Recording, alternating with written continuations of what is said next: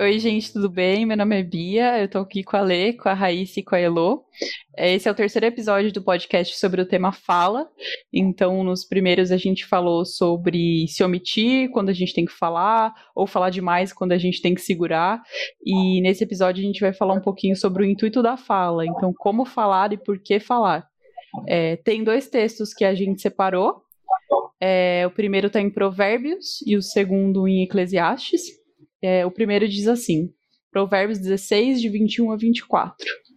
O sábio de coração é chamado prudente, e a doçura no falar aumenta o saber.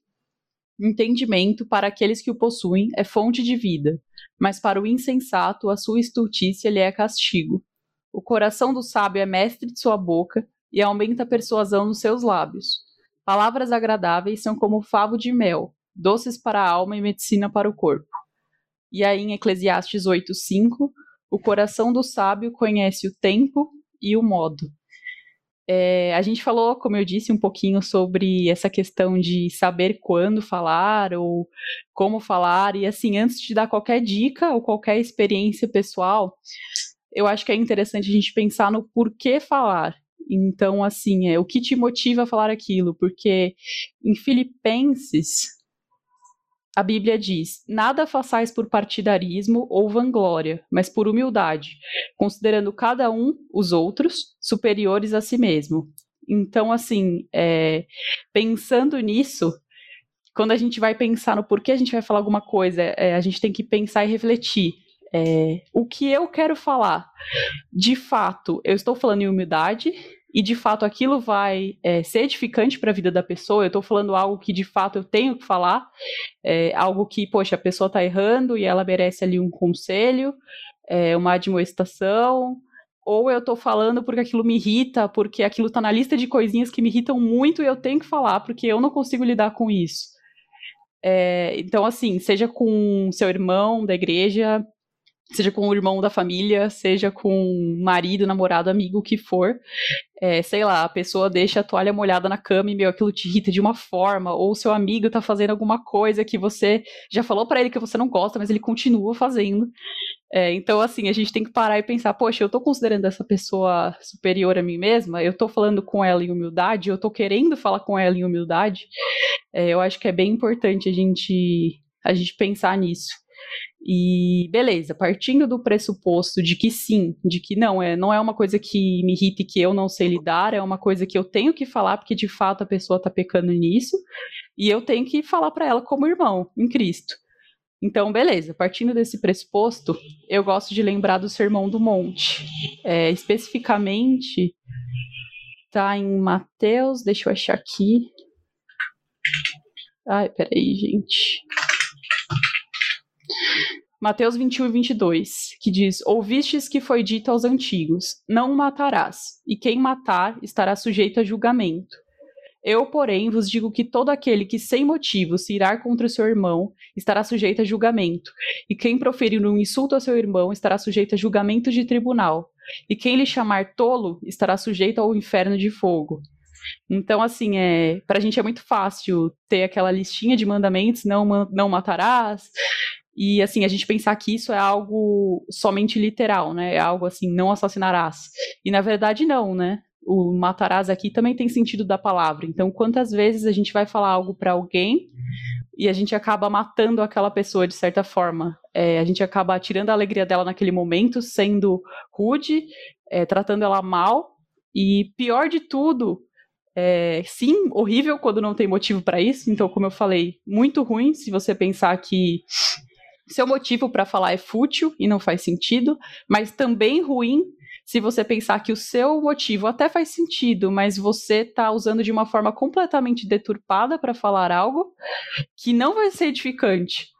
Então, a forma importa muito, sim, porque você pode estar tá matando aquele irmão naquele momento, independente de se a primícia do que você diz está certo ou não. Então, assim, eu posso até estar tá falando, não, eu entendo logicamente que o que a pessoa faz é errado e ela precisa ser exortada. Logo, eu vou falar de qualquer jeito porque eu vou estar tá falando a verdade. E isso é errado, porque não faz sentido algum. A verdade é que você pode estar tá usando uma roupagem santa para um pecado seu, e vai ser pior ainda, porque você vai estar tá se encobrindo da palavra para uma coisa que é errada. Então, é bastante profundo, assim, a gente pensar que a forma como a gente fala importa sim, e isso não é mimimi, nem é, se ofender fácil demais, isso é real. Então, essa também é outra coisa para se pensar. Voltando a, a Filipenses, é, é interessante porque eu estava pesquisando, eu descobri que a igreja em Filipos é, é uma igreja que tinha bastante obra missionária, então eles pregavam a palavra para várias pessoas, assim, isso era algo bem ativo, mas eles também tinham problemas internos entre eles, né? Então, quando Paulo vai é, dar um conselho para eles escrever em Filipenses, ele não fala assim, olha, vai lá com o seu irmão e dá a mão para ele dá um abraço. É, ele fala assim, deixa eu abrir aqui. É, peraí. Ele fala: tende em vós o mesmo pensamento que Cristo teve. O mesmo sentimento, desculpa. Tende em vós o mesmo sentimento que Cristo teve. Então, assim, é, em primeiro lugar, quando você tem algo para dizer, ou quando você sente que ali existe uma situação que precisa da sua intervenção, é ter em si o sentimento que Cristo teve, mais do que qualquer coisa. Então, assim, mais do que melindre ou do que orgulho de virar e dizer eu vou falar porque aquela pessoa está errada e eu preciso falar para ela. É ter o sentimento que Cristo teve, é olhar para a pessoa com misericórdia, olhar para a pessoa com amor, falar, nossa, eu vou exaltar de fato porque a pessoa precisa disso, eu entendo que assim como eu, ela precisa ser exortada porque as pessoas também fazem o mesmo por mim. Então, assim, Cristo nos chama para fazer isso uns pelos outros. E eu acho que esse é o principal, a principal parte que a gente tem que pensar em como ou quando. Eu acho que primeiro buscar ter o mesmo sentimento que Cristo teve. E aí, quando a gente estiver em oração e estiver buscando isso, Cristo vai nos mostrando também, através da palavra, é, qual é o momento então, assim, Cristo vai dar discernimento, porque não existe uma resposta fácil para isso, não existe uma opção A, B ou C. Existe um discernimento de Deus ali no coração, é, por meio da oração, por meio da leitura da Bíblia. E é isso que vai nos dando direcionamento também para saber como e saber quando. É, mas o principal é buscar em Cristo a resposta. O, principal, o principal, tá? O principal é, é saber que a gente está fazendo aquilo por amor, como Cristo fez por nós e faz. Hoje a minha devocional foi sobre aquele texto que Jesus chega e tem uma galera querendo apedrejar a mulher adúltera.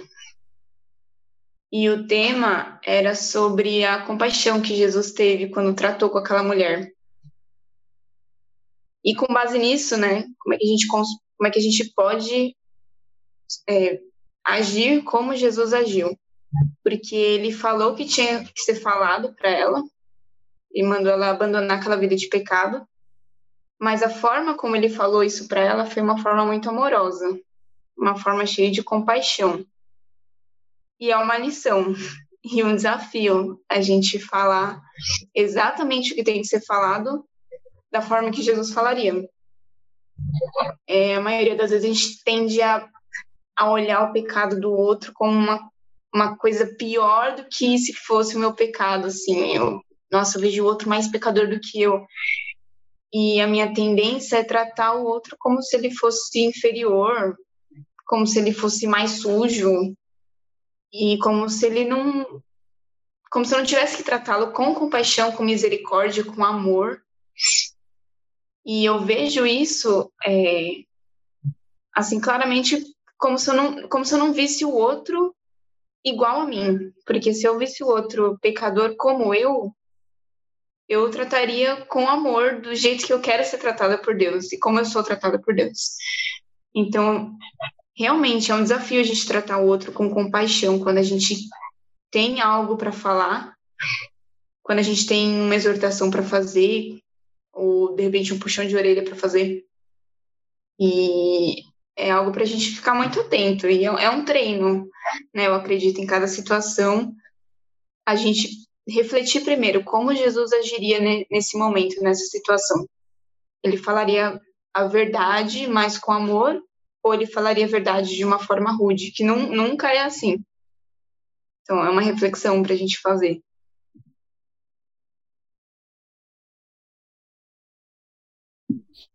Eu sempre lembro quando a gente fala, Jesus falava a verdade em amor, tem partes que Jesus exorta com muita franqueza também. Eu sempre lembro de João 21, quando Jesus fala: Tu me amas, dá os três, tu me amas. Aí ele fala: Olha, quando você é moço, te levam para onde você quer, mas quando você for velho, vão te levar para onde você não quer. E aí João esclarece: todo mundo entendeu que Jesus falou da forma como ele havia de morrer.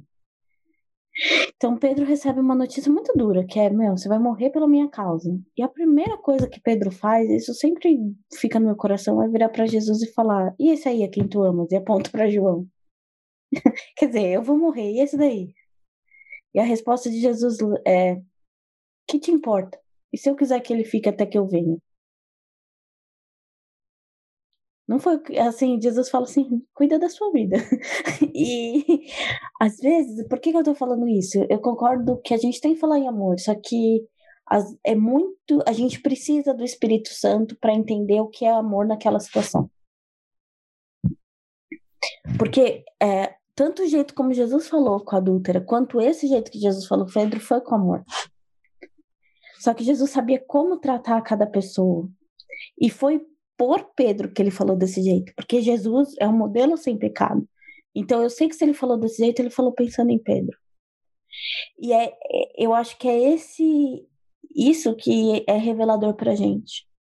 Qual que é a motivação? Eu tenho que saber o tempo e o modo, mas geralmente quando eu erro no tempo ou no modo ou nos dois, é porque a minha motivação não era a outra pessoa ou Deus. É sempre Deus através da outra pessoa, mas vamos dizer, de forma imediata. Às vezes eu estou querendo pregar o evangelho, ou seja, Deus, ou eu estou pensando na exortação daquela pessoa. E assim, as, muitas vezes nossa fala não, não é, é Aqui eu estou falando intencionalmente para edificação, mas muitas vezes eu perco essa linha durante minha vida. E a gente fala não pensando no outro, mas de alguma forma pensando na gente. Ou porque me ofendeu, aquela atitude me irrita. Tem sempre um pronome da primeira pessoa do singular que faz tudo virar em torno de mim. E isso faz com que é, as coisas percam prumo, percam a razão. É, eu queria só contar uma experiência que eu tive.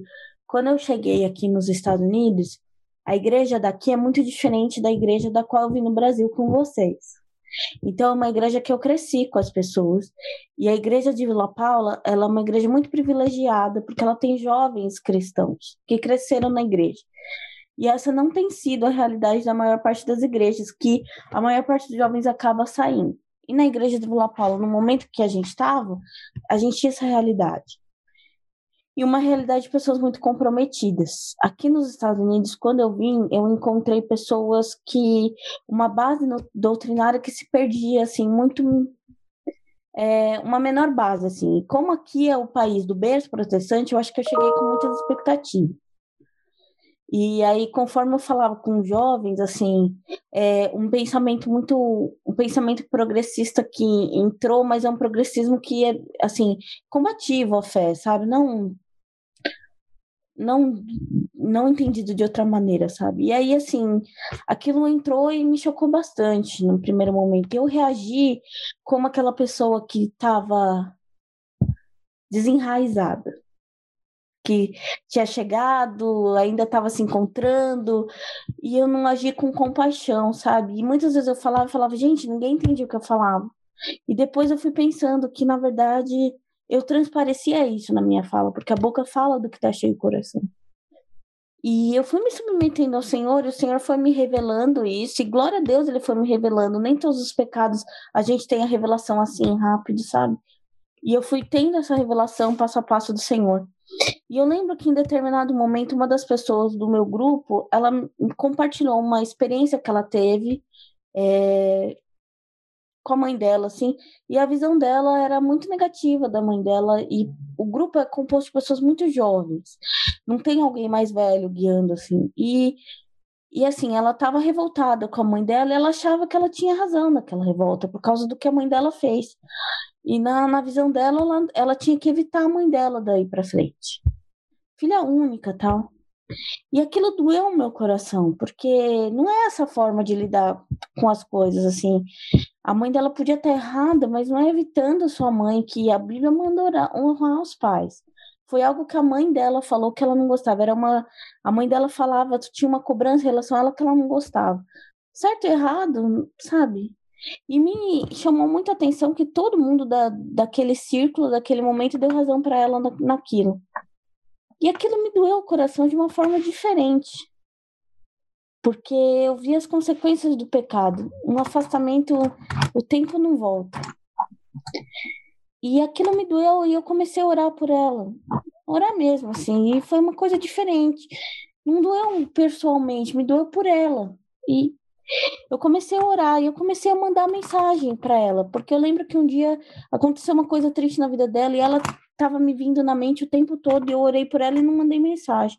E dali para frente, toda vez que ela vinha na minha mente, eu mandava mensagem. E eu não corrigi ela naquele dia e tal. Eu comecei a orar, orar, até para Deus me falar se o que estava no meu coração estava certo. Porque às vezes a primeira coisa que eu sinto não é necessariamente certa. E eu orei muito tempo por ela e fui mandando mensagem. E eu falei pro Senhor: se eu quiser que eu fale alguma coisa para ela, me dá a oportunidade que eu veja claramente a sua mão guiando, para que não seja eu. E eu tava orando muito naquele momento para que Deus me esvaziasse, assim. E eu lembro que um dia na igreja ela virou para mim e falou assim: Olha, você sempre está orando por mim. Deus te revelou alguma coisa especial? Tem alguma coisa que você quer me falar? É, não revelação, assim, mas assim, tem alguma coisa que você quer me falar? E aquele dia, uma pessoa assim, que muito controlada dos seus sentimentos, eu até admiro demais isso. E eu falei: olha, tá no meu coração que você não deveria fazer isso. Aquele momento eu orei para o Senhor e eu falei, eu procurei calar, porque às vezes eu sou muito repetitivo, quero reforçar a ideia, tenho vício de advogada e aquilo que é reforçando ideias, frames, né? E aí eu procurei me calar, falei no Senhor, aquela menina chorou tanto. E eu voltei para casa com a sensação de que não fui eu que falei, mas o Espírito Santo através de mim. Foi uma coisa muito amarga de se falar para ela. Eu, eu já pequei muito na vida e ouvi muito, e eu sei que não é fácil ouvir isso. A Bíblia mesmo fala que não é fácil. A disciplina é amarga. Mas até hoje me, me deixou assim. É, eu tenho muitas histórias ruins, mas não só também, né? Tem essa. E até hoje isso foi um exemplo na minha vida do que é falar no modo e no tempo. Eu poderia ter falado antes aquele dia, mas não ia ser. Eu orei tanto tempo por ela e nessas orações que eu fazia por ela, Deus foi me revelando como falar e foi enchendo meu coração de misericórdia. Parece que Deus me colocou é, eu conseguia ver as coisas da perspectiva dela. Mas eu não orei um de outro. Então Deus trabalhou com o tempo de, da fala, foi preparando o coração. E Deus trabalhou em mim no modo da fala. No modo que ela entendesse, sabe? Somos de culturas distintas. Já é difícil falar para uma brasileira, imagina, é mais difícil. E assim, é, esse tempo e o modo ficou no meu coração exatamente o que a Bia, a Bia falou. Qual que é o seu intuito? Por que que você faz isso? Então, naquele momento, eu não ganhei nada falando. Não foi nada que me atingiu, não foi? Mas é, foi a, o Espírito Santo me usou exatamente por isso. E é um, é um testemunho que eu quero contar aqui para que a gente entenda assim, o que, que é falar no tempo modo. Nem sempre você vai esperar orar, às vezes você precisa responder na hora alguma coisa. E você vai se sentir compelida a isso mas você vai saber no seu coração por que, que você está falando. Quando você está bravo, você quer justiça, quando tem alguma autojustiça, alguma justificação, não é de Deus. A gente é pecador. Então, que a gente possa trabalhar com o tempo e o modo que, na verdade, é falar pelo outro, né? E não por nós. É muito interessante isso. Eu ia comentar sobre isso mesmo, até do que a Bia disse de orar, né, antes de, de falar algo. E é interessante que às vezes a gente pensa que para falar alguma coisa ou para viver alguma situação, a gente tem que entrar no quarto só, é só esse tipo de oração, né? Formatadinha que, que se encaixa. Entrar no quarto, fechar a porta, ninguém pode ouvir, não sei o quê, joelho no chão, e aí começa a orar. Mas, como vocês mesmos disseram, tem momentos em que vai ser aquela oração rápida né, em que você precisa dar uma resposta naquele momento. Alguém te questiona sobre alguma coisa, alguém te coloca contra a parede, você precisa falar, ou você está lidando com uma situação onde você é o mediador ali, você precisa falar alguma coisa. Então, tem momentos na nossa vida onde a gente tem que fazer uma oração rápida e falar, Senhor, me guia, né, nesse momento. E eu acho que aí é que tá a chave, assim, da comunhão com Deus, né? Porque você vai entendendo, à medida que você vai lendo a palavra, que você vai é, estudando e, e tendo essa conexão com o Senhor, você é dirigido pelo Espírito nesses momentos também, né? E eu não sei vocês, mas comigo já aconteceu diversas vezes e acontece até hoje. No momento em que eu sou eu abro a boca e eu sou muito usada por Deus e coisas ótimas acontecem através da minha fala, do meu jeito, enfim. E tem momentos onde eu abro a boca e tudo vira um caos. tudo se destrói, começa a ter briga. E aí, começando a refletir assim, por que que isso acontece? É por isso, porque eu tava, como a Lê falou, eu tava buscando um reconhecimento próprio, eu tava fazendo aquilo para mim mesma, né? Eu não tava é, buscando ali a ordem dentro do que o Senhor queria. Desculpa, gente. Então, é, e tem momentos em que realmente isso acontece, a gente se deixa é, levar, né, por essas situações assim de orgulho, de egoísmo e de querer ser favorecido mesmo, né? Então, eu percebo muito até em meios cristãos, debates cristãos, né?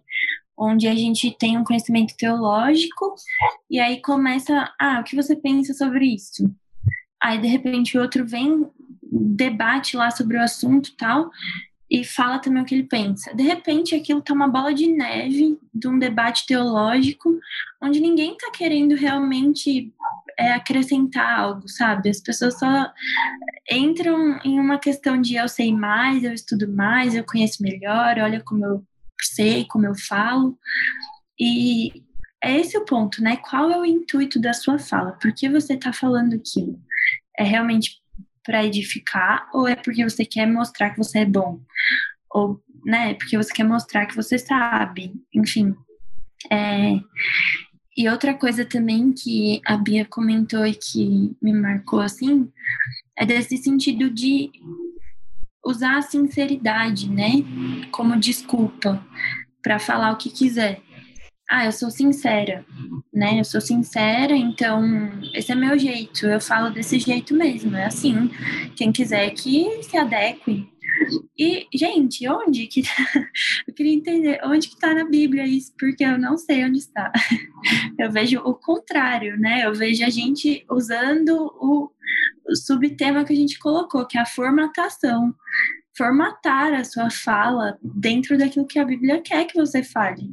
Tem até um versículo que diz é, para usar as oportunidades que a nossa fala seja temperada com sal, seja é, usada ali realmente, né? E esse negócio de temperada com sal é algo que me chama muita atenção.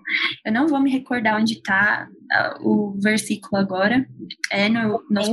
Acho que 3,21. É, aí ela é boa. A gente falar com quem não está na igreja, descrente, a fala tem que ser temperada com sal. Isso, é isso mesmo. E esse negócio de temperado me chama muita atenção. Porque, veja, não é algo salgado, não é algo sem sal, é temperado. Então, é, a, do, a dosagem, o medidor para você temperar isso é o Espírito Santo. É ele que vai te dar a medida correta de quanto sal você tem que pôr nessa fala, de quanto sal você tem que colocar nessa conversa. Então, para mim, assim, é muito isso, a conexão com Deus nesses momentos, em momentos onde você tá numa situação complexa, você tem que lidar e você tem que temperar. você tem que temperar a sua fala. Você não pode sair falando do jeito que você quiser. E é isso que eu penso.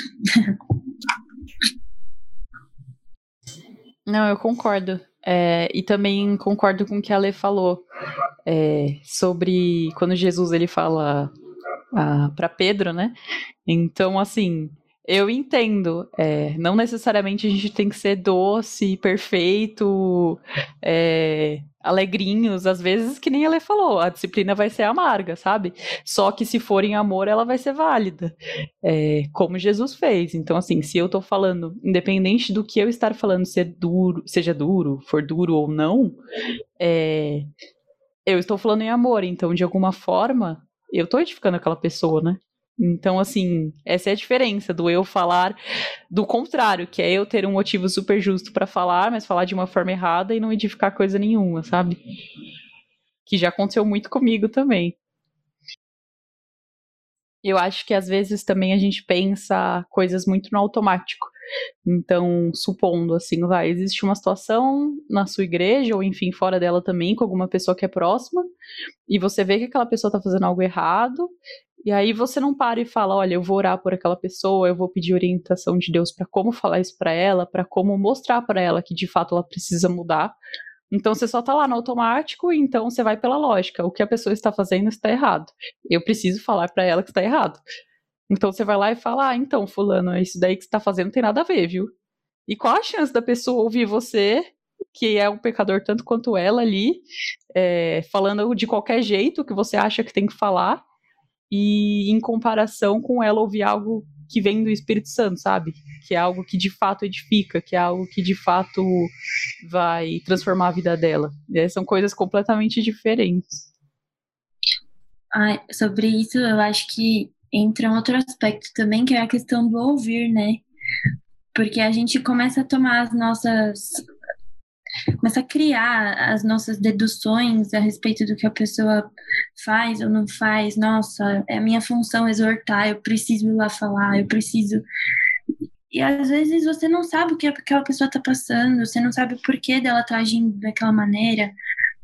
Sabe, já aconteceu uma vez em uma ocasião, em um determinado lugar, onde tinha uma pessoa que estava deixando de frequentar a igreja e a gente não sabia o motivo, não sabia por que a pessoa não ia. E eu lembro que várias pessoas começaram a comentar assim: nossa, mas o fulano não vem mais. Nossa, mas por quê? Olha que errado. Onde já se viu trabalhar no domingo? Nossa, mas não, domingo é dia do Senhor, tem que estar na igreja, não sei o quê, não sei o quê você sentou, você senta para conversar com a pessoa, você começa a entender, ah, tá acontecendo isso, isso, isso, isso, isso. E aí você vai ver o porquê, e aí você vai entender o que você tem que dizer. Às vezes o que aquela pessoa tá precisando é de um carinho, é de um abraço, é de um estou aqui, né? E a gente fica só nessa de eu preciso falar, eu preciso exortar essa pessoa, sendo que a gente tem que ouvir também, né? Antes de sair falando. Acho que isso é, se encaixa, de certa forma, no, na formatação, né?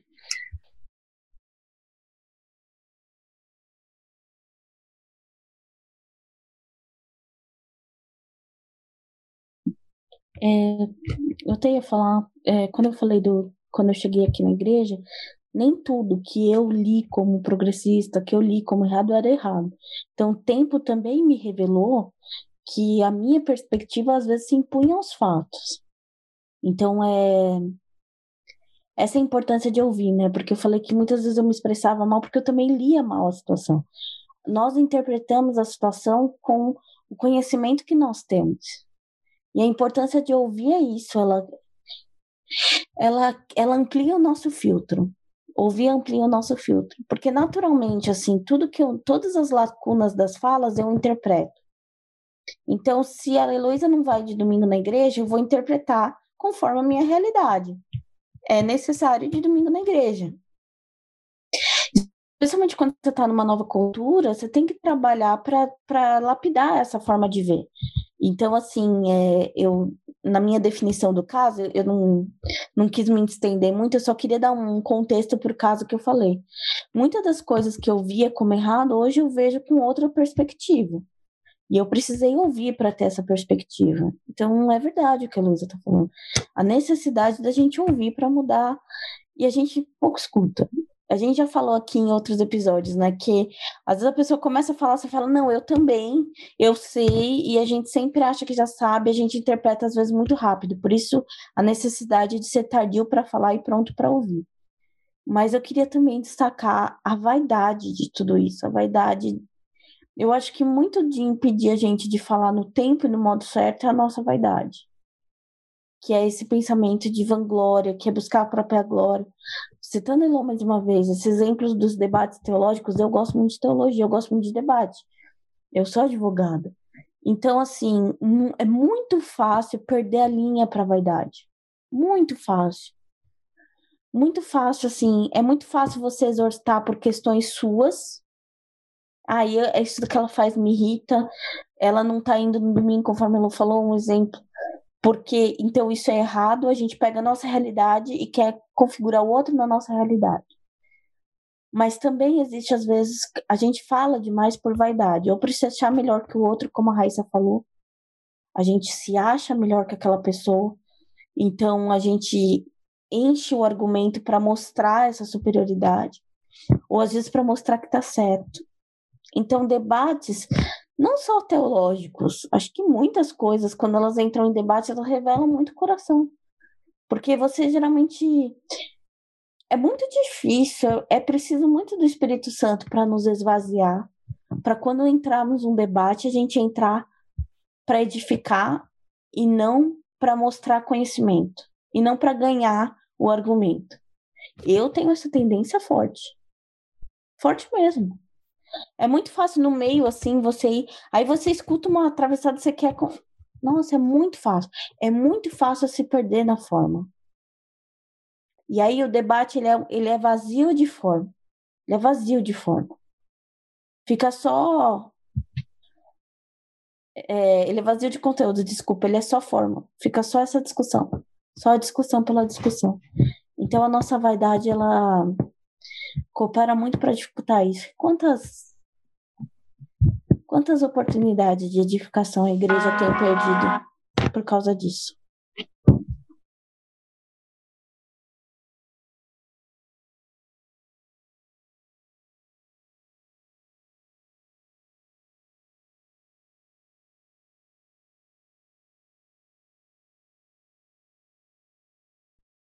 Senhor, meu Deus e Pai, Senhor, estamos aqui na tua presença, Senhor.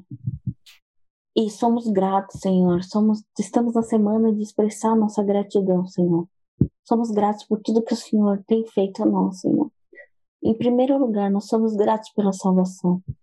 Restitui-nos se preciso, mas reaviva em nós a alegria da tua salvação, Senhor. E reaviva em nós esse espírito de gratidão, Senhor que possamos olhar, Senhor, tudo que temos e ser gratos a Ti, porque, Senhor, é muito mais do que merecemos, Senhor, sempre é. Então, reaviva isso no nosso coração, Senhor. Também eu te peço, Senhor, que a palavra de hoje não seja vã, Senhor. Que possamos saber o tempo e o modo de falar, Senhor. Eu peço isso tão especialmente por mim, eu peço por todos aqui, mas eu peço muito por mim. Senhor, eu sou tão movida pela minha vaidade, Senhor. E eu peço, Senhor, que como o João Batista, Senhor, podemos ter essa disposição para nos esvaziarmos, Senhor, para nos esvaziarmos e nos preenchermos de Ti. E olharmos o outro, Senhor, não em superioridade, mas considerando o superior, Senhor. Sabendo que somos o que somos pelo mérito de Cristo e não por nós, Senhor. E eu falo isso, Senhor, sabendo que essa é uma realidade tão difícil de ser vivida, Senhor. Por isso precisamos mesmo de Ti, Senhor. Eu preciso de Ti para viver isso. Esvazia-nos, Senhor, e nos preenche em Ti, Senhor. Que possamos, Senhor, dentro dessa concepção de que o outro é melhor, guiados pelo Teu Espírito, Senhor, buscando, Senhor, em oração, como foi falado aqui. Que possamos, Senhor, proceder com a nossa fala para a Tua honra, a Tua glória, para sua edificação, Senhor. Cuidando com o tempo, Senhor, cuidando com o modo como falamos, Senhor. Nos ajuda, Senhor, a alcançar esse objetivo, Senhor. E nos molde segundo a tua vontade, que sejamos submissos a ela com alegria, Senhor, e disposição. Eu te amo, meu Deus, e eu peço que esse amor por você seja reavivado em todas nós aqui, Senhor. Muito fortemente, Senhor.